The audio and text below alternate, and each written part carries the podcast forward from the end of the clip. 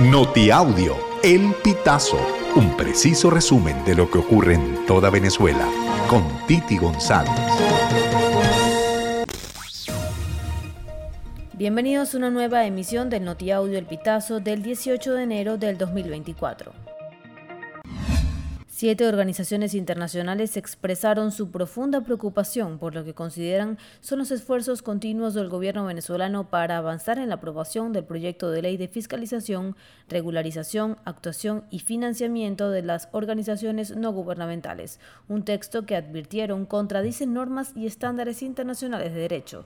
Las organizaciones Human Rights Watch, Oficina de Washington para Asuntos de América Latina, así como el Centro para la Justicia, entre otras, alertaron sobre la grave amenaza para el trabajo de las organizaciones de la sociedad civil representadas en la propuesta que el Parlamento oficialista pretende aprobar.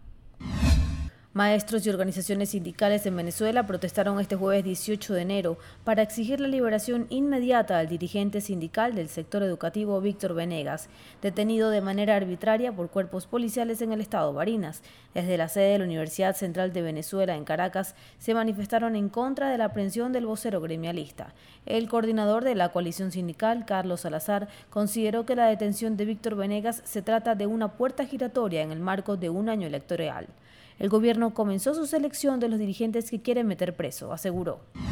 Los economistas y profesores universitarios María Isabel Díaz y Daniel Cadenas coincidieron en que el incremento del gasto público esperado para este 2024, derivado de un mayor ingreso debido a la flexibilización de las sanciones por parte de Estados Unidos y del uso de parte de estos recursos en la campaña electoral de este año, no mejorará en gran medida la economía nacional.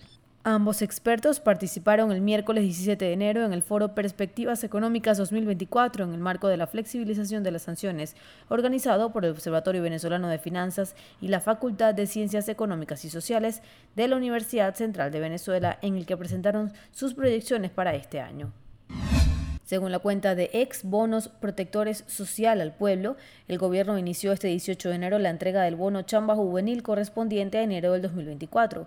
El bono de 202.50 bolívares equivale a 5.61 dólares, según la tasa del Banco Central de Venezuela. Serán depositados de manera directa en el monedero de la plataforma Patria.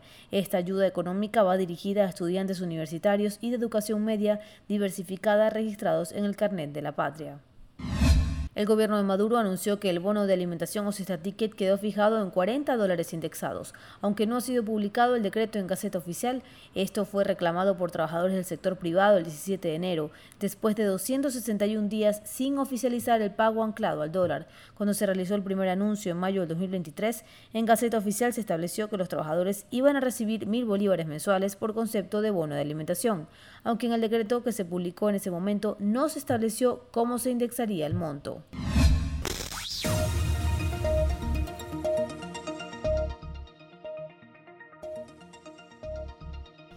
Amigos, así finalizamos. Si quieres conocer más informaciones, ingresa a elpitazo.net.